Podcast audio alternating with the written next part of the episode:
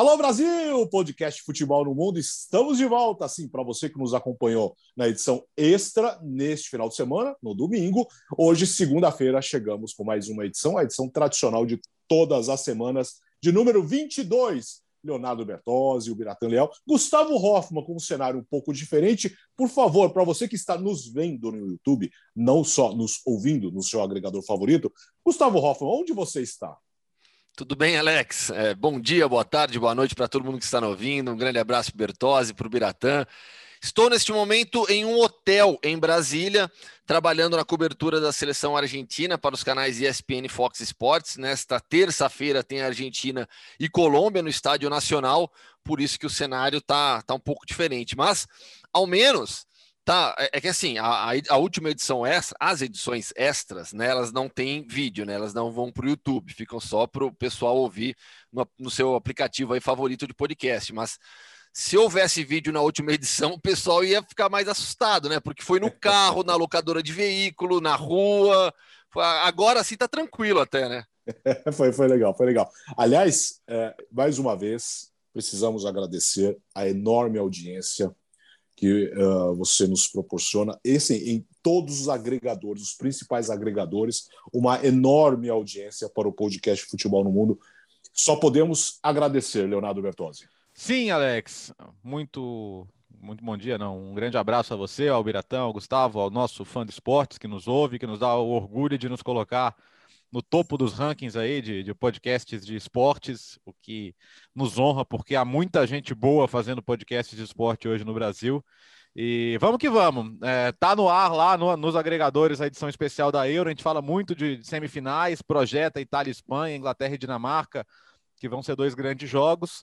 Mas hoje vamos, vamos para uma seleção que já se despediu da Euro e que vive um momento complicado. Né? Se você está vendo, está vendo o Gustavo de Camisa da Alemanha. Gustavo que quando depois que ele saiu da cobertura da Alemanha nada mais funcionou, né? Então talvez eles tenham aí o um segredo para é voltar para 2022, talvez. É, é, foi a praga do livro dele. É... Não, foi, foi o Hansi Flick que voltou. A gente vai falar sobre isso. Tudo bem, Bira?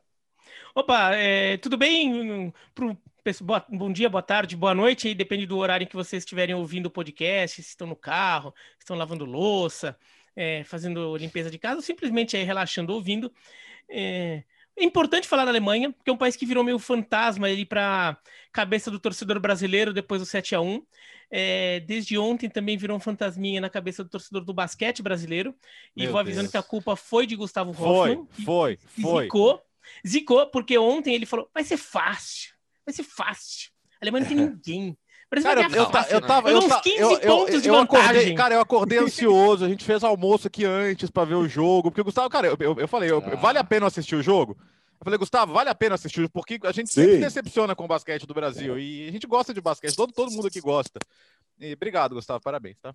É, então. mas estava. A seleção fez um pré-olímpico espetacular, fez. nível de jogo. Mas na hora de tirar o 10. Infelizmente, o pior jogo foi contra a Alemanha. O pior jogo foi contra a Alemanha. É, foi, foi, foi como aquele grande. estudante da escolinha do professor Raimundo, né? Não, tirou o 10. É Sandoval Quaresma? Joselino, é, é, não, é seu Sandoval Quaresma. É. É o Sandoval Quaresma. Na é. hora de tirar o 10. Então, e é importante o, falar em, da Biratã, hoje em dia, se, se, se surgisse uma nova escolinha do professor Raimundo, ia ter um personagem alemão, né? Que acaba com todos os sonhos do brasileiro, né? Exatamente. e, que acabou com aquele com o sonho do, do, do, daquele aluno que só falava só se for na França. É, mas a Alemanha que virou um fantasma e o brasileiro começou a se encantar muito por tentar descobrir o que a Alemanha fazia de certo e a Alemanha fazia muita coisa certa e de repente essas muitas coisas certas que a Alemanha fazia não estão se refletindo mais na seleção. Então é importante entender o que, que aconteceu. É, o podcast hoje vai falar muito da Alemanha. Gustavo Hoffmann, você que está acostumado já nesses últimos anos a acompanhar a seleção alemã, o que, que, o que, que aconteceu? Porque em todos os torneios, em tudo que a Alemanha participa, ela sempre entra como favorito. Sempre, sempre, sempre. Todo mundo esperando um bom futebol, nada espetacular, mas sempre um futebol uh, convincente, brigando para chegar às finais. O que aconteceu? O que acontece com essa seleção alemã nesses últimos anos? Para mim, passa muito pelas decisões do Joachim Löw nos últimos anos. É, eu acho que esse final de ciclo do Joaquim Love, que foi ruim, claramente ruim, é, não pode diminuir todo o processo que aconteceu no futebol alemão, porque a, a, muita gente olha para a participação da Alemanha nesta Euro e na última Copa do Mundo e fala: olha aí, mas não era mil maravilhas, uhum. tudo certo. Calma, todo mundo acerta, todo mundo erra. A Alemanha acertou muito mais do que errou. Muito mais, muito mais. O processo de transformação do futebol alemão começa no final dos anos 90 e início dos anos 2000. A, o próprio vice-campeonato de 2002, digamos, ainda é um ponto fora da curva, porque não faz parte do novo processo do futebol alemão. É, a partir dali, a Alemanha entende, e a gente falou muito sobre isso em 2014, depois do título, né? a Alemanha entende que é necessário mudar o seu estilo de futebol, mudar a forma de se jogar futebol no país.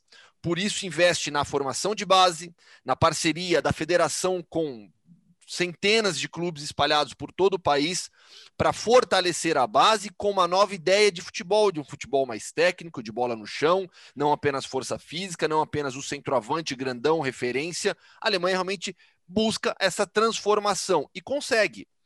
Se prepara para ganhar uma Copa do Mundo, em 2006 recebe o Mundial, mas era uma geração muito jovem ainda. Em 2010 estava pronta para ganhar, para na cabeçada do Puyol. E em 2014 faz uma Copa do Mundo excelente, excelente. E até o Bertozzi lembrou, né, na, na, na última edição extra.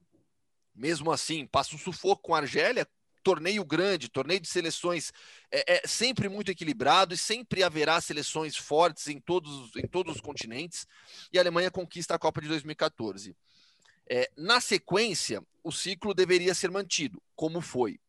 Mas houve um momento em que algumas decisões do Joachim Löw começaram a prejudicar a, a, a evolução e a renovação dessa equipe. Então, quando ele antecipa o afastamento de alguns jogadores, Hummels, Thomas Miller, Boateng, sem ter uma geração mais jovem pronta, ali ele cria um vácuo nessa linha do tempo da seleção alemã, né? Sem, sem os mestres da linha do tempo, para citar uhum. Locke. Então, assim, em 2014, ele monta uma base jovem para tentar iniciar esse processo de renovação. Não dá certo to, quase todos os jovens que ele levou para 2014 não vingaram na seleção alemã, não tiveram sequência.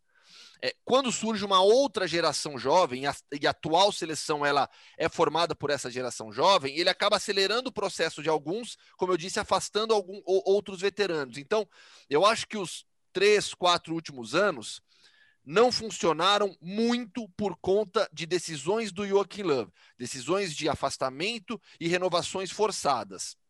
Isso não diminui todo o trabalho que ele teve em, nesse ciclo de 15 anos à frente da seleção alemã. Ele assume em 2006, ele era assistente do Klinsmann e fica até agora. São 15 anos à frente de uma seleção alemã com, com título mundial. Mas para a gente dar ó, o pontapé aqui para de partida e para início de debates, eu acho que passa muito por isso, como eu tentei explicar agora. É, eu, eu, eu tava pensando, porque assim, é, nem quando ganha tudo é maravilhoso e nem quando perde está tudo errado. Sobre, sobre como mudou o processo de formação de jogadores e técnicos na Alemanha. Sim. Vamos lembrar de onde são os últimos técnicos campeões da Champions League, né? E, e, e finalistas. O, o, o Tuchel, né? O, o, Gente, me fugiu o Flick, que vai assumir a seleção agora você tem Jürgen Klopp, você tem é, o Julian Nagelsmann, que vai dirigir agora o Bayern de Munique, que foi semifinalista com o Leipzig e também era um técnico muito cobiçado. É, então, a escola alemã de formações de técnicos claramente passou por uma transformação hiper relevante. E a Alemanha é a última campeã europeia sub-21. Ganhou de, de, de Portugal o sub-21, que é um torneio fortíssimo a gente pegar os elencos, uma super França, uma Espanha muito forte, a própria seleção portuguesa também é muito forte, e a Alemanha é a atual campeã. Ou seja, não é que a Alemanha tenha, tenha problemas em formar grandes técnicos e muito menos tenha parado de formar bons jogadores. Não é o caso. Então, o que aconteceu de 2014 para cá? É, eu acho que, que foi o, o Low foi se perdendo pelo caminho, claramente. É, quando, quando dá tudo errado em 2018, ele acha que tem que fazer uma reformulação radical que não dá certo. Tanto que o Rummels volta e, e, numa, e numa defesa que era muito exposta com ele na seleção. Ele conseguiu fazer uma boa Euro ainda. Thomas Miller volta, é, Boateng, e me pareceu uma decisão precipitada. Se mostrou precipitada, né? No primeiro momento podia fazer sentido e acabou não dando certo. E, e, taticamente, hoje, a Alemanha foi superada. O, o, o, eu não gosto dessas expressões, ah, botou no bolso e tal, mas estrategicamente, o Low foi claramente superado pelo Saltgate, que está longe de ser um super técnico de primeira grandeza no futebol mundial. Mas ele, a Alemanha, a Alemanha não, não, não, não tinha tanta, tão poucas chances de gol num jogo grande desde a semifinal da Copa de 2010 com a Espanha, quando a Espanha simplesmente não deixou a Alemanha pegar na bola. Mas a Alemanha não criava tão pouco num jogo desse tamanho desde aquele dia. Então, a Alemanha que tinha conseguido se tornar uma seleção que combinava muito bem o jogo de controle, passes, o Brasil que o diga. Eh, hoje, o que é a Alemanha? Porque a Alemanha não é mais aquele time que consegue envolver o adversário na posse, mas também não é um time que consegue ser, defender e ser reativo. Só conseguiu superar Portugal, e aí, por méritos da Alemanha, claro, mas também por muitos deméritos de Portugal naquele jogo, porque o Fernando Santos não viu que estava todo mundo vendo que os lados do campo estavam dados de presente para a Alemanha. Mas de resto, foi uma Hungria que empatou com sofrimento. Uh, a França, a, a, Alemanha ficou mais com a bola porque a França deixou. E contra a Inglaterra, a Alemanha foi claramente superada. Então, a participação na Euro fraca. Antes disso, vinha de perder para a Macedônia, eliminatória da Copa. E, e, e, a Alemanha nunca tinha perdido mais de uma vez um jogo oficial em casa no mesmo ano. Perdeu para a França e, e para a Macedônia. E, bom, eu acho que a mudança de técnico pode fazer bem. Eu acho que a Alemanha conflito tem tudo para voltar a ser competitiva. Uh, e como o Gustavo lembrou, ele estava lá, né? A gente não sabe o quanto tinha de flick naquele time, mas considerando o que o Low fez depois sem ele, eu posso me permitir desconfiar um pouquinho. É, acho, acho que a gente tem que ter em mente que o caso da Alemanha, da Alemanha atual, não é aquele caso de que um mau resultado é sintoma de um futebol disfuncional. Como, por exemplo, foi o 7 a 1 é claro que o 7 a 1 o tamanho daquele placar tem muito a ver com erros do Brasil ligados ao jogo em si. Mas aquilo mostra uma, uma, uma defasagem do Brasil em várias áreas no futebol brasileiro. E como representou para a Alemanha perder de 3 a 0 para Portugal e ser eliminado na fase de grupos da Eurocopa de 2004. 2000. Que, de 2000, desculpa, 2000, com três gols do Sérgio Conceição.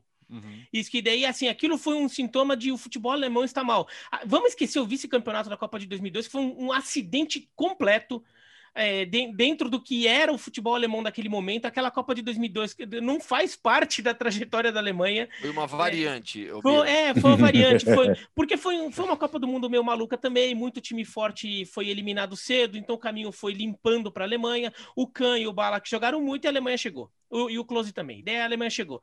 Mas aquela, aquele, aquela seleção alemã, aquela gera, geração alemã era muito fraca, o futebol alemão estava muito mal, não tinha técnico, tanto que bota o Voller, de, que era o auxiliar do, do Christoph Daum.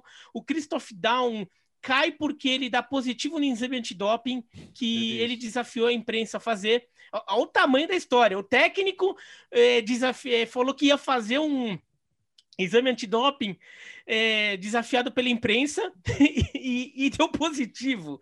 E daí o, o, o, auxiliar assumiu. E depois põe um Klinsmann, que não tinha experiência nenhuma no cargo. A, a Alemanha era toda disfuncional. E daí ela faz uma renovação meio, for, meio às pressas e mais acelerada do que o normal, para a geração que ia sediar a Copa do Mundo em 2006 e dá certo, né? Em 2006 vai bem e em 2010 essa geração começa a amadurecer. Em 2014 ela estava pronta. Muitos desses jogadores fazem parte de todo um processo ali dessas três Copas do Mundo. Uhum. E mas assim a Alemanha começou a trabalhar para não fazer mais isso ela começa a trabalhar para fazer é, fazer transições graduais, para formar novas gerações, para que a geração de 2010, 14 não fosse uma geração perdida ali no meio, não para que fosse uma coisa gradual. E daí você vê como a Alemanha começa a trabalhar, ela começa a trabalhar não só a base, como a formação de técnicos e começa a trabalhar também até a estruturação do seu campeonato. Ela na verdade ela mantém a estruturação do seu campeonato mesmo diante de pressões internacionais de clubes internacionais fazendo diferença diferente e criando pressão sobre os clubes alemães. E os clubes alemães mantiveram a, até certa uma política mais austera de lidar com seu futebol local. E, e, a Alemanha, a gente vê a Alemanha indo, por exemplo, é, em 2016, ela vai para a Eurocopa com o time principal e vem para a Copa, para os Jogos Olímpicos com o que seria o time olímpico B, mais ou menos, né? É, é, dentro da faixa etária. E já tinha bons jogadores. O Gnabry estava aqui no Brasil. o Goretzka, o Goretzka se machucou, é. Ele é. acaba não jogando porque ele se machuca, mas é, mas ele era daquele nomes. grupo. É, então. E essa era uma, como se fosse uma seleção olímpica B, porque já tinha a seleção do Sub-21, que apesar do nome Sub-21, é um Sub-23 na prática, Sim. né? É, uma, é, a seleção olímpica. E, e depois, no ano seguinte, vai na Copa das Confederações com o time B, justamente para não cansar o time principal para a Copa de 2018, então vai para 2017 na Copa das Confederações com o time B para dar rodagem da experiência e não cansar o, os jogadores para o ano seguinte. E é campeã da Copa das Confederações, que tinha Portugal, que tinha o Chile, o Chile bicampeão da, da, da América e, e ganha do Chile na final. Então, a Alemanha fazendo tudo direitinho. Só que o time, o técnico perdeu a mão do time. Basicamente foi isso. O resto do futebol alemão acho que está bem funcional. A gente vê, é, até pelos números aí que o Bertozzi e o Gustavo já falaram, mas o time alemão, a seleção alemã, como um time de futebol que está com problema no seu trabalho. E a DFB perde a oportunidade de mudar o, o, o, rumo, mudar o trabalho depois do Mundial de 2018. Ali Sim. era o momento. Ali era o momento. E, e era muito perceptível para todo mundo. Né? Mas, no final das contas, é, o momento ideal se tornou agora, com a liberação do Hansi Flick do Bayern. Claro que uma coisa está atrelada à outra. O Hansi Flick sabia também que, que assumiria a seleção alemã. E esse, é o, esse era o processo natural. Vamos lembrar, o Hansi Flick trabalhou como assistente do Joachim Löw de 2006 a 2014. É, curiosidade de, de, bastidores, né? Na cobertura da Copa de 14, é, havia coletivas diárias lá em Santa Cruz Cabralha. Só que com o Joaquim Lover, a sua coletiva é, do, do Match Day Minus One, né, do, a oficial da FIFA, no, no dia anterior ao jogo, jogo é, e com os jogadores, raramente é, é, não era apenas a coletiva anterior ao dia do jogo também. Então, no dia a dia, quem dava coletiva e conversava com os jornalistas diariamente era o Hansi Flick né, os membros da comissão técnica alemã que frequentavam as, as coletivas de imprensa. Então, o que também ia de vez em quando, mas quem estava lá quase sempre era o Hansi Flick. E ele sempre foi uma figura muito influente na, na, na, na, na comissão técnica da seleção alemã. Ele fica de 2006 a 2014, sai depois da Copa para assumir um cargo diretivo na DFB. Ele se torna diretor esportivo da DFB, permanece até 2017 e aí sai da Federação Alemã quando ela passa por um processo processo de transformação na, no seu organograma uhum. da seleção especificamente. Em 2019, ele volta a trabalhar no futebol, ele fica sem trabalhar diretamente com o cargo de 2017 a 2019, vira assistente técnico fixo do Bayern. Bayern já de olho também no, no trabalho do Nico Kovac e assume no lugar do Kovac, e aí o resto da história todo mundo já conhece. Então, por vias tortas, a DFB acaba acertando agora. Uhum. Errou ao não trocar de técnico depois do Mundial de 2018, mas deu muita sorte agora com a transformação do Hansi Flick em um técnico aparentemente de ponta por tudo que ele conquistou tão rapidamente no, no Bayern. Tá bom, agora, é, se você acha, se vocês acham que esse é o momento, de repente, dá tempo de uma Copa do Mundo? Nós estamos há um ano e quatro meses de uma Copa do Mundo. Como que ele vai é, repensar essa seleção alemã? Ah, eu acho que é, é difícil. É, é, difícil, né? É, eu, eu acho que é até bastante tempo, porque você tem as janelas estão com mais jogos, então você ainda tem a maior parte das eliminatórias pela frente.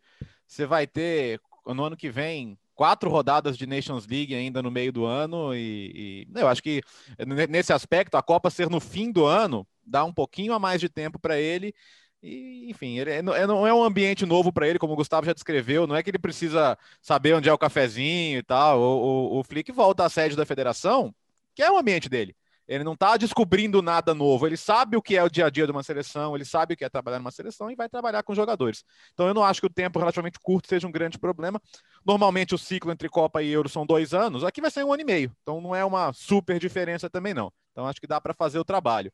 Eu só acho que foi importante tudo isso que o Gustavo colocou, porque agora o, o mais cômodo, a quem não entendeu ainda o quanto que o, o 7 a 1 expôs algumas falhas, é, é falar, ah, mas tá vendo? Porque, na verdade, o sucesso da Alemanha foi porque juntaram jogadores bons no momento certo, uma geração é, iluminada, e de fato era. Poxa, você conseguir juntar os jogadores que a Alemanha juntou naquele time, espetacular.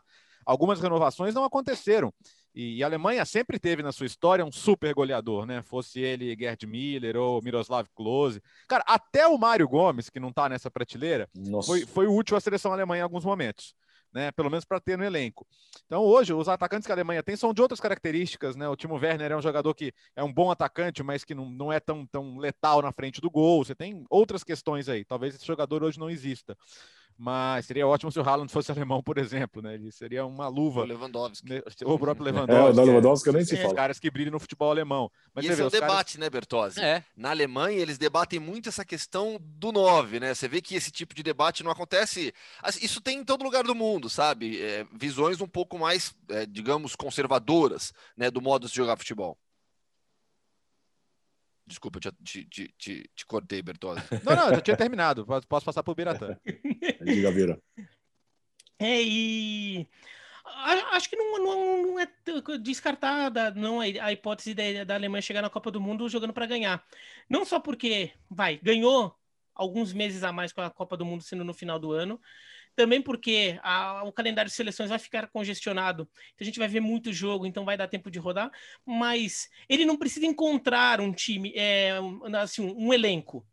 O que ele precisa encontrar é um time, um time, um, um funcionamento coletivo. Mas o elenco já, já tem ali, já tem os jogadores já dá para imaginar uma. Ele já deve ter na cabeça dele como montar essa seleção e tem jogadores disponíveis. Acho que o trabalho muito mais difícil foi lá em 2006, do Klinsmann e o Love como auxiliar daquele time, de buscar jogadores que vocês não que os alemães não tinham muita ideia se eles iam vingar ou não, se eles eram bons ou não, se eles segurariam a onda de, de sediar dignamente uma Copa do Mundo, né, como seleção anfitriã e, e, ficar e fazer o time jogar. Agora não, tem muito jogador bom alemão por aí, e, e já comprovado com desempenho em Champions League, com títulos.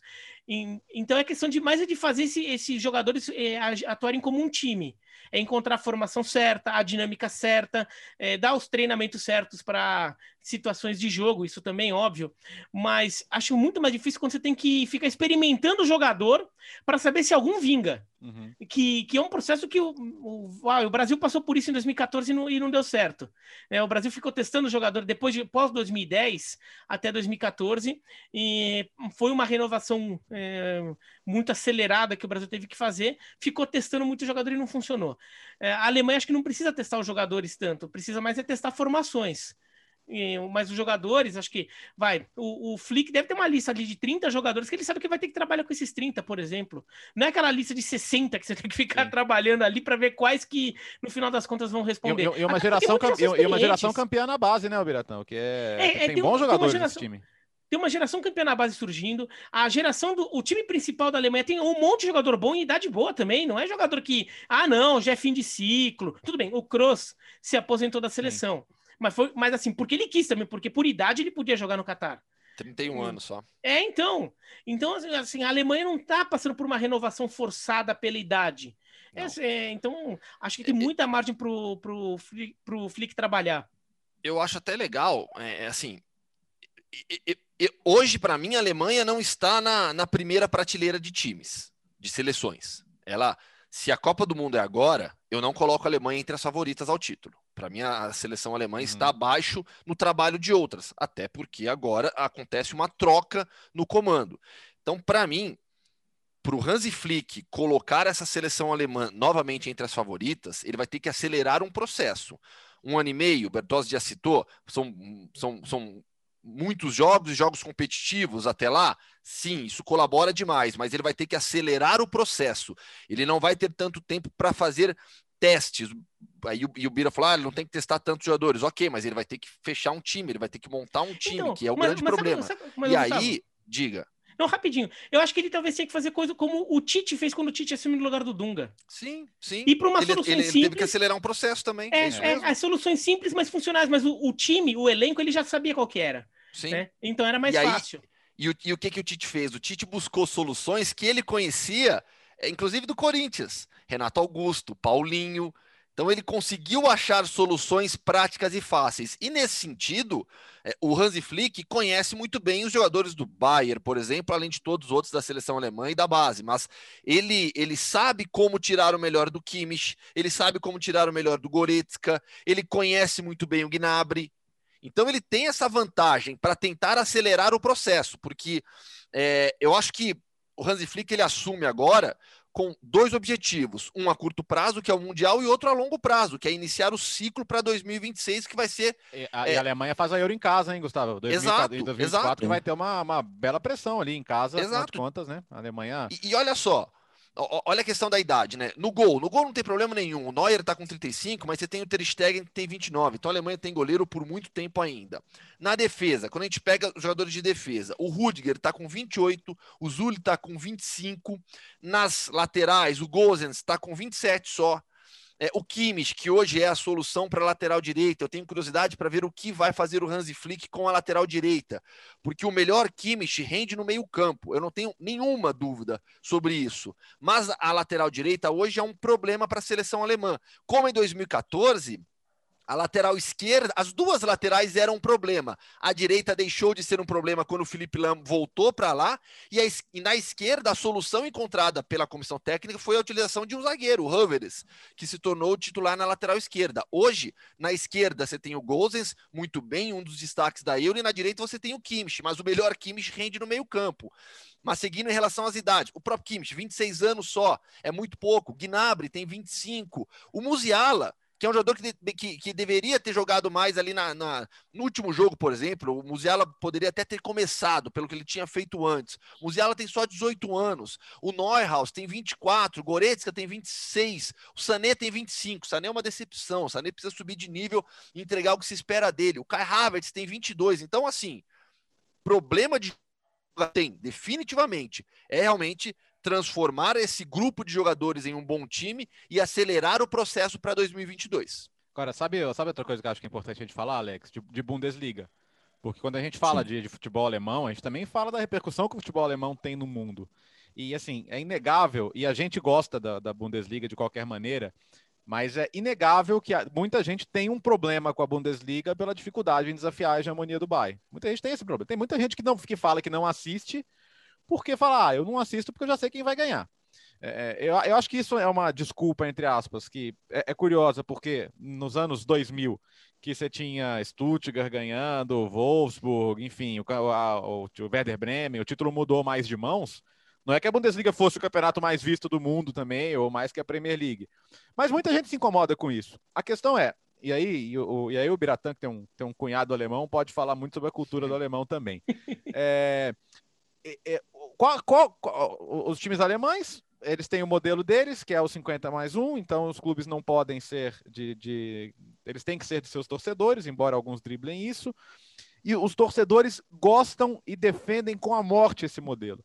Então, o que, que eu quero dizer? A solução para a Bundesliga é trazer investimentos de fora, donos estrangeiros, jorrar dinheiro, independentemente de onde venha. Não é uma coisa que o torcedor queira. Poderia mexer com a Bundesliga. O Leipzig, que foi um time que deu esse drible que eu falei, né? Ele colocou os seus os próprios os próprios pessoas ligadas à empresa como acionistas do clube para dar esse drible, é, conseguiu ser competitivo ainda não o suficiente para incomodar o Bayern, mas pode vir a ser. As pessoas odeiam o Leipzig. Odeiam, odeiam. Quem não é, quem não é RB Leipzig, odeia. Odeia, odeia, odeia. Aliás, Todo tem outro time. O Chris e o Leipzig. É, tem, tem o, tem, aliás, tem outro time da cidade, o Lokomotiv Leipzig, que que foi finalista de Recopa, que vai enfrentar o Leverkusen na Copa da Alemanha, foi um ponto até legal do sorteio. Mas esse é o ponto, assim, como é que você faz? Você cria uma, uma taxa de luxo é, para o Bayern? Ou seja, se você tem um faturamento X ou um orçamento X, você tem que pagar uma taxa para ser distribuída para os outros? Aí você penaliza o Bayern nas competições internacionais, porque não acontece isso em outras, em outras competições. O, o Stein escreveu sobre isso no, no The Athletic ano passado. No, a, a, solução não é enfraquecer o Bayern, é, é encontrar um jeito de fortalecer os outros. Porque se você não tem nenhum time que fatura mais do que dois terços do que fatura o Bayern, você pode ter um ano aí que alguém vai ganhar, mas o normal é eles ganharem todo ano mesmo. Se, se um ganha, se um ganha 200, o outro ganha 300, estou chutando os valores, tá? São maiores do que isso. Mas aí o que ganha 300 já, já parte consideravelmente na frente. O ponto é, o alemão, se é para isso acontecer é, a ponto de não sacrificar o que eles acham que é o valor do esporte, eles preferem. Então, muitas vezes a gente, a gente se incomoda e o torcedor do time que está perdendo, não. É louco isso, né?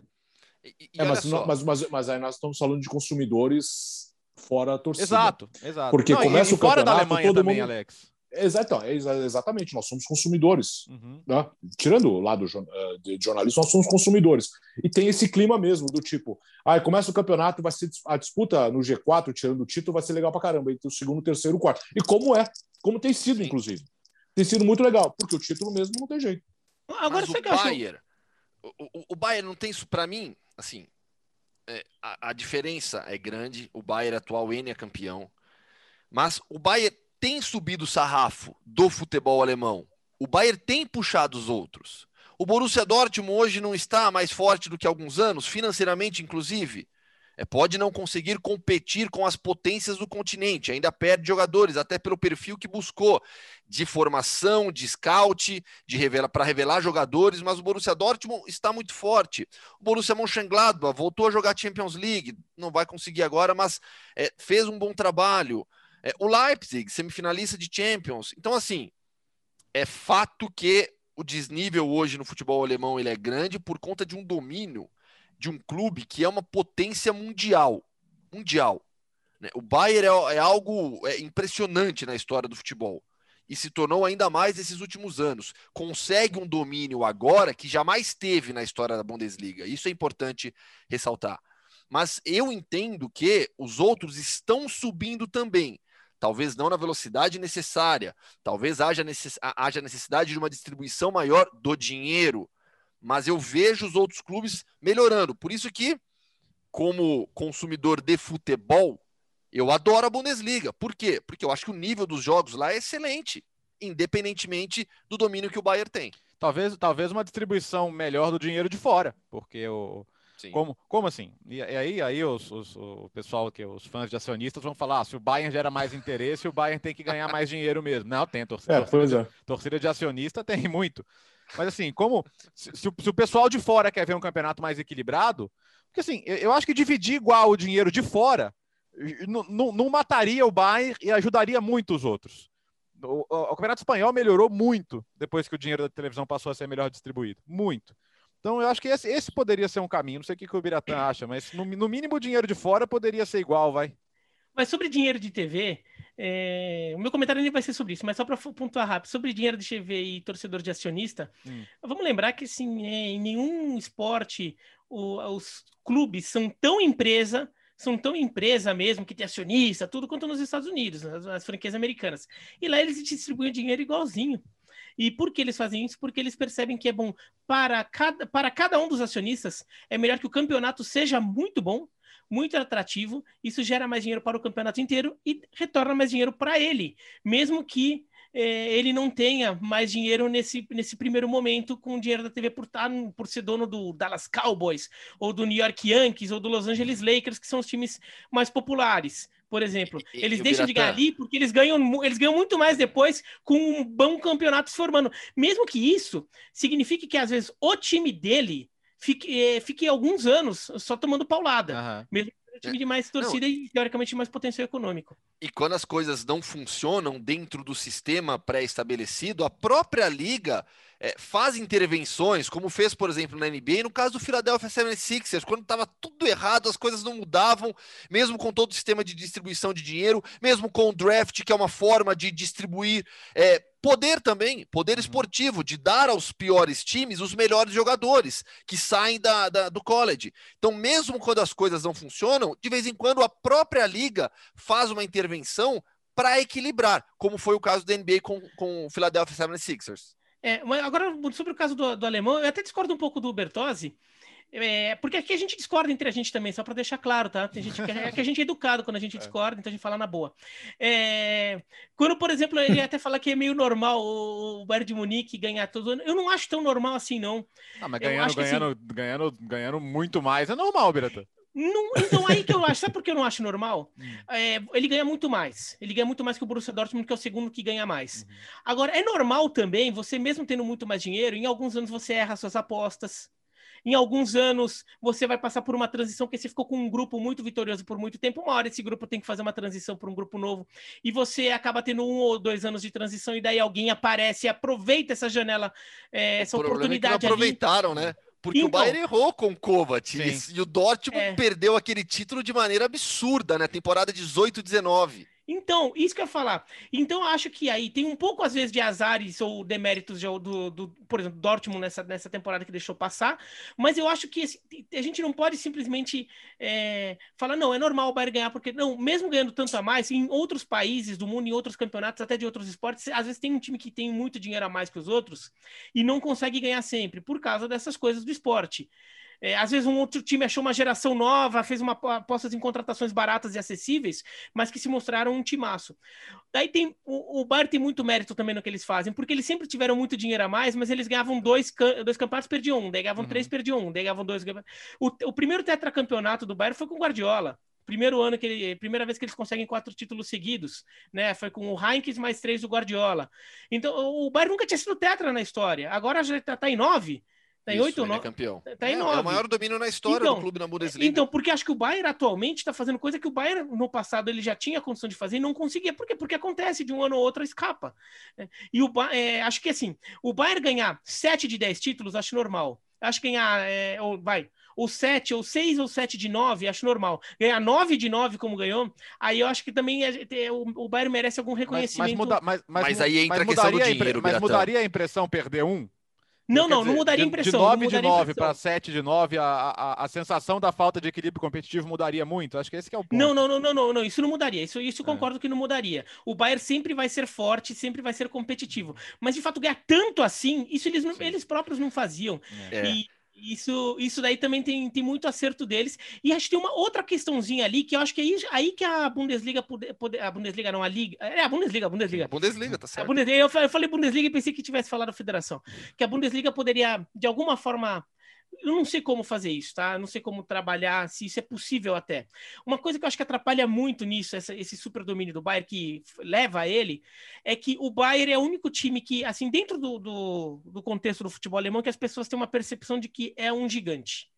O, daí eu não estou querendo menosprezar o Schalke, o Borussia ah. Dortmund, o Werder Bremen, nenhum outro time. Mas assim, o alemão vê que tem um gigante real no, no país, que é, o, que é o Bayern de Munique. O Borussia Dortmund é o time que tenta antagonizar, mas gigante mesmo é só o Bayern de Munique. acho que isso e pesa nos jogos, né, Biratã? Às vezes na postura é... em alguns jogos, né?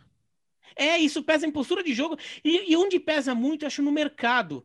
Em nenhum outro país do mundo, um time consegue, um, um, time mais rico, consegue tirar jogador do segundo time mais rico com tanta facilidade quanto na Alemanha acontece. Do Bayern ficar tirando jogador do Borussia Dortmund, do Bayern tirar jogador do Schalke. Não é tão fácil assim. A Juventus, a Juventus vai lá, quero tirar um jogador do Milan. O, o Manchester United falou, eu quero tirar um jogador do Liverpool. O Real Madrid falou, eu quero tirar um jogador do Barcelona. Não consegue. Não consegue porque o segundo, ti, o segundo time ali, né, o time que estaria perdendo o jogador, consegue segurar, porque o próprio jogador fez. Eu já estou aqui, e para lá não estou indo para um clube é, especialmente maior do que o clube em que eu estou. Eu fico. Na Alemanha, os caras vão. E não é pouca gente que vai. O Lewandowski foi, que nem alemão, mas o Lewandowski foi, o Götze foi, o Hummels foi, o, o Neuer indo do Schalke, mas o Neuer também foi. Então nisso o Bayern também consegue é, tirar muito jogador dos outros times. E isso ele constrói muito da grandeza dele assim também. E, ah, isso vai voltando mais quando o Werder Bremer era competitivo, perdia jogador pro, pro Bayern de Munique também. Então o Bayern consegue fazer isso e isso também acaba é, fazendo muita diferença. O, a Bundesliga, vamos puxar um pouco na memória afetiva de todos. Uh, eu imagino que todos vocês, vocês três, tenham acompanhado a Bundesliga desde, a, desde o começo, na época, quando Opa, chegou aqui no Brasil pela TV, Cultura. TV né? Cultura. É, com, com, com o Zé Góes, com José Trajano, Grande abraço para o Gerd Wenzel. Alô, chanceler, um abraço com Carlos Fernando, com Paulo Soares, com toda essa turma. E desde aquela época, nós falamos muito semana passada com o Jean, Jean sobre isso. Desde aquela época, a qualidade de transmissão da Bundesliga gera uma coisa de altíssimo nível. Coisa que o campeonato italiano até hoje Sim. não consegue resolver. Nós falamos semana passada sobre isso. E todo mundo tem nessa memória afetiva que o campeonato era, era espetacular. Por quê? Porque antes de mais nada, tinha a questão visual, de você olhar o campeonato com os estados cheios, com um gramado lindo, com a qualidade de transmissão, que só foi crescendo. Hoje a Bundesliga, provavelmente ela está no mesmo nível de trans, da qualidade de transição da Premier League. Sim. E, mas, ah, é, eu, ela, eu, eu, eu, então acho, você, eu acho inovações.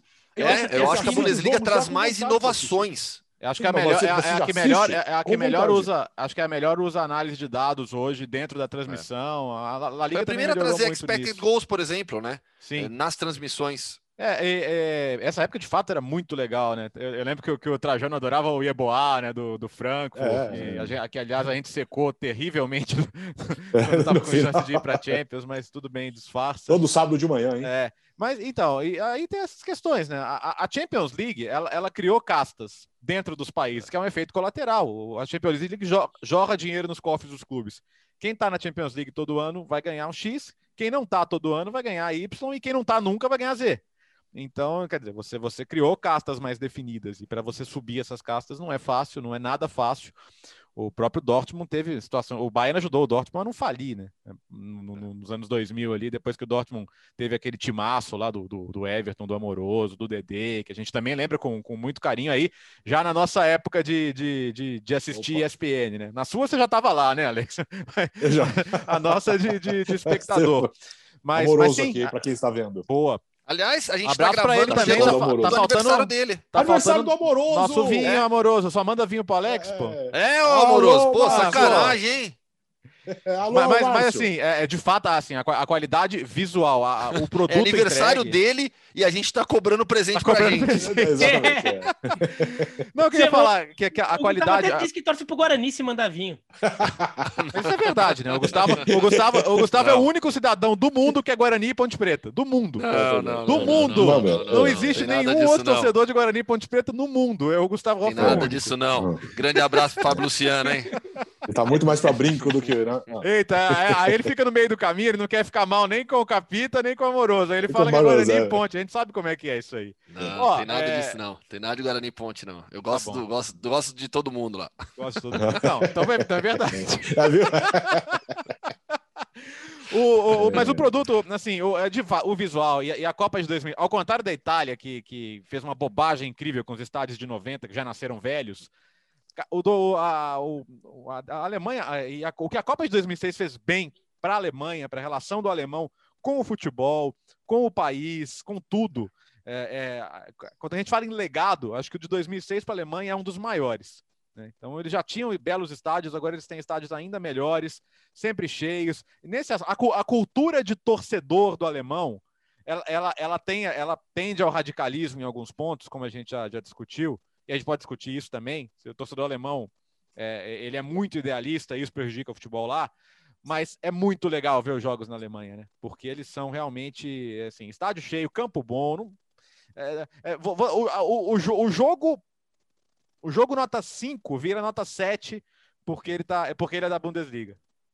E, e assim, é o que nós né? falamos da Itália outra semana passada. O jogo, o jogo nota 5 vira 3, né? É. Mas, ó, nessa questão de transmissão, fugindo um pouco do tema aqui, eu acho que La Liga evoluiu muito, mas muito nos últimos anos. Eu coloco La Liga aí no mesmo nível de qualidade, assim, também, sabe? Inclusive nos gráficos, utilização de dados. Eu acho que La Liga cresceu demais. A Série A entre as quatro grandes ligas ficou para trás nesse quesito, na comparação direta, né? Com Bundesliga, Premier League e, e La Liga. Queria trazer um aspecto que o Bertozzi citou o Leipzig. Né? Eu, eu bati um papo com o Bernardo, né? nosso amigo aqui também, é, voltou agora para o Brighton, jogou no Leipzig, conhece muito bem toda a estrutura da, da Red Bull no futebol. Ele me disse algo que eu acho que assim que, que poucas pessoas dão a devida atenção né, em relação a essa questão das empresas, né? Porque o Leipzig fez todo um drible na regra dos 50 mais 1 para, na prática, a Red Bull assumir o controle do time. O Bayern tem por trás de si uma administração espetacular, histórica, o maior clube da Alemanha, mas tem três empresas, Audi, Adidas e Allianz, que colocam muito dinheiro lá também. Então, o que o Bernardo me trouxe, um, um, contraponto a esse ódio ao Leipzig é o que essas empresas fazem no Bayern não é tão diferente assim, em termos de aporte financeiro, de apoio, de transformação de um clube em algo é, enorme, financeiramente falando. Né? Tô trazendo um contraponto que o Bernardo é, é, apresentou para mim nessa, nesse bate-papo, que eu acho válido, né? Porque o Bayern, é, eu acho que nove títulos em nove anos não é normal, não é a prática, não era o comum na história do clube na Bundesliga. E eu acho que o que tem feito a diferença é a grana, é o dinheiro de Champions League, dos patrocinadores e cada vez mais ano após ano o Bayern vai se tornando um clube cada vez mais rico, é uma potência mundial. O tamanho do Bayern no futebol é para a gente discutir aqui, três, quatro, cinco maiores clubes do mundo. Claro. O, aquele, aquele relatório que a Deloitte faz todo ano, o Money Football, se você for ver, daí eles separam até os ganhos por as fontes de renda de cada clube. O Bayern de Munique ganha mais que o Borussia Dortmund em tudo. Mas onde a diferença é brutal, que é onde sai essa diferença de mais de 100 milhões de euros no orçamento entre um e outro, é em patrocínio. Sim. A, é, é, os ganhos comerciais, como eles chamam de ganhos comerciais, que é principalmente patrocínio. Que é isso aí que o Gustavo falou. A Audi, é, a Adidas, que botam muito dinheiro. E aí eu acho que tem aquela coisa que eu falei de o são acionistas do clube também. São acionistas, né? são mas acionistas. não tem maioria porque não podem. Então, mas eles são percebidos, mas o Bayern é percebido como o único gigante do futebol alemão. Então, o único, é, o único clube que talvez uma empresa se sinta compelida a investir tanto. Por exemplo, por que a Mercedes né, não, não, poder, não poderia fazer isso com o Stuttgart, que é um clube super tradicional e da cidade dela? Né? E que banca oh, o naming rights do estádio. Que name, banca o naming rights do estádio. Porque ela sabe que o Stuttgart, por mais que, que, que, que cresça, que consiga bons resultados com esse investimento, não vai dar o retorno que o Bayern dá porque tem uma torcida muito menor, porque tem um alcance muito menor, né? Porque a Volkswagen não faz isso com o Wolfsburg. O Wolfsburg é um time pequeno, um clube pequeno sem tanta tradição assim, isso que ficou forte recentemente. Mas o Stuttgart é um clube super tradicional, um clube é, que, que joga a Bundesliga desde sempre. Né? E por que não, tem, não recebe esse investimento? Porque não tem essa percepção de retorno. A gente não pode ignorar também uma coisa: o Bayern de Munique tem disparado a maior torcida da Alemanha é disparado. E essa coisa do clube mais odiado da Alemanha, é o RB Leipzig é o mais odiado pela questão da gestão. Agora, se você for fazer uma pesquisa na rua na Alemanha, é capaz de o Bayern de Munique ganhar uma eleição de qual clube você odeia mais, porque as pessoas que não torcem pro Bayern de Munique querem que o Bayern de Munique se exploda. Claro. Não aguenta mais o time ganhar todo ano. Então as pessoas odeiam o Bayern de Munique também, mas por quê? Porque tem a maior torcida também. Então é um time que, que dá muita resposta para quem investe nele. E os outros clubes não dão, porque eles não têm o alcance que o Bayern tem. Isso também é uma coisa que, que faz diferença. Uh, escuta, é, já que o Gustavo Hoffman está aí, né, Léo? Vamos, ah. vamos, vamos mudar de assunto? Ok, que até porque não, Alemanha, não, não, é nossa ah. edição semanal sem Mundo Hoffman. Cheguei! em Brasília! Meu Deus, só tá piorando. Diretamente de Brasília, hein? O negócio aqui tá, tá complicado, hein? Cada vez mais complicado, diria o outro. Mas vamos porque lá. Eu vou estar em Brasília é... porque tá querendo conquistar mais é que... territórios aqui no Brasil? Não, definitivamente não, viu? Daqui eu quero a distância dessa, infelizmente, do que acontece aqui, né? Mas vamos lá. É, Primeira fase qualificatória da Champions League, companheiros. Acontece hoje é dia que a gente está gravando, hoje é dia 5, segunda-feira. segunda-feira. Né? Primeira fase qualificatória da Champions League acontece nesta terça e nesta quarta-feira, né? Com 16 partidas. Lembrando, Champions League, você tem a primeira fase qualificatória. Houve, a, houve a, a, a primeira fase, a fase preliminar, né? Eles chamam preliminary round. Então, houve a fase preliminar que o Pristina de Kosovo ganhou. A gente até falou sobre isso na semana passada. Agora vem a primeira fase qualificatória, depois tem a segunda, terceira, playoffs e aí fase de grupos. Nessa primeira fase, quais times merecem é, é uma, uma, uma menção aqui? Times um pouco maiores. O Slovan Bratislava, que vai jogar contra o Shamrock Rovers da Irlanda. Eu tenho uma camisa do Shamrock Rovers o Rafael, um brasileiro que mora lá, faz, uns, faz alguns trabalhos para o Shamrock, ele me mandou. Grande abraço. Tem o Malmo da Suécia jogando contra o Riga. Da, da Letônia, o Legia Varsóvia vai jogar contra o Bodo Glimt. Aliás, o, o, o ai, como chama? O, o, o jogador do Milan, Bertozzi, o Haug, o Haug é, estão tão, querendo tirar ele do Milan, né? Porque é bom jogador, mas acabou não, não tendo tanta sequência por lá. É, além disso, tem o Cluj jogando contra o Borat Banja Luka da Bósnia. É, Maccabi Haifa de Israel vai jogar contra o Kairat. O Ludogorets Hasgrad, a gente falou do Bayern, que é atual N é campeão alemão, a maior sequência de títulos nacionais no momento na Europa é do Ludogorets na Bulgária, Deca campeão. Vai jogar contra o Shakhtar Soligorski e tem o Ferencváros da Hungria que vai pegar justamente o Pristina de Kosovo. Para fechar, o Dinamo Zagreb contra o Valur da, da Islândia. Fase, primeira fase preliminar, então, da Champions League. Mas o grande destaque da semana não é a Champions League, não é Copa América, é, não é Eurocopa, não tem nada disso. O que importa realmente nessa semana é que começa a Conference League, com a sua primeira fase qualificatória também. São 66 times, tá? 33 jogos nessa primeira fase. Os jogos, ah, jogos de ida acontecem no dia 8 de julho, que é quinta-feira, né? Tô sim. mais perdido que, que o Loki sim, sim, quinta-feira. É, quinta-feira. Quinta-feira. Quinta-feira, isso. Então, é, quinta-feira tem os jogos. Aí, eu não vou ficar citando todas as equipes, todos os times aqui, tem coisa pra caramba. Mas, eu até anunciei lá no Twitter já. Tô quase sem nada para fazer, né? Tô sem ocupação aqui, cobrindo a Argentina na Copa América, quase não tenho o que fazer. Resolvi escrever 66 curiosidades sobre os 66 times que abrem a Conference League. Aí eu não sei se vou publicar no Twitter ou no blog, mas estou escrevendo já já há alguns dias, logo logo na, no, no, dia de manhã, no dia no dia dos jogos eu eu publico. É, realmente não tem o que fazer, né? Ó, lembrando, lembrando, lembrando, que, que, quem cair nessa fase da Champions vai para a Conference, né? Já que a Conference é Isso. é justamente para dar chance para os times desses países. Exatamente. Então, enfim. É, então, acho que tem uma ligação aí eu... entre essas fases. Só uma curiosidade aí, o que o Gustavo mencionou, o Bodoglint, certo, Gustavo? Sim. Então, só para quem não sabe, é o segundo time mais ao norte do mundo. Apenas o Tronso da Noruega fica mais ao norte que o Bodoglint. E se tivesse um time na, na Groenlândia? É, não, mas não, mas não é, não é, não, não é. Ah, não, é, né? é, eu fiz a pesquisa, fica mais ao norte tá. que Nuuk. Ok, Nuuk. É, futebol no mundo também é geografia. lembrando que, o, um no, que o norueguesão já começou e o, Molde, né, que foi o time do Solskjaer, que, que ele foi campeão lá, está liderando à frente do Bodoglint. O suecão também. Aliás, na Escandinávia, só a Dinamarca que, que mantém o calendário como a maior parte dos países da Europa. Né? Aliás, na, Dinamarca, na, na, na, Noruega tinha hegemonia, né? E simplesmente o Rosenborg não, não, não ganha mais, né? Não, é, e lá na Noruega, tantas pessoas odiavam o Rosenborg porque ganhava todo ano que a gente fez uma matéria sobre isso na revista Trivela na é, época, eu né? que fiz, é. É, que, que o, o, existia uma torcida organizada anti-Rosenborg. a, a, torcida ela se reunia para torcer contra o Rosenborg. Então eles iam nos jogos do Rosenborg sempre no, no setor da torcida adversária para ficar torcendo contra. Pois é, foi. É, é, eles foram campeões pela última vez em 18, né? Vem de terceiro e quarto lugar e agora estão em sexto. Então deram uma caída boa aí. Escuta, amigos, uh, hoje, segunda-feira, edição 22, mas temos um outro encontro essa semana. Quarta ou quinta-feira, logo depois das semifinais da Euro, certo? Bom, Gustavo Hoffman provavelmente não estará, né? Não, acho que eu estarei sim, porque a Argentina joga, ah, joga na, é, nessa terça-feira. Terça. Na terça.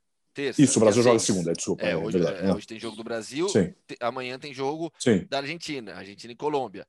Então, teórica, é que assim, eu não sei que dia.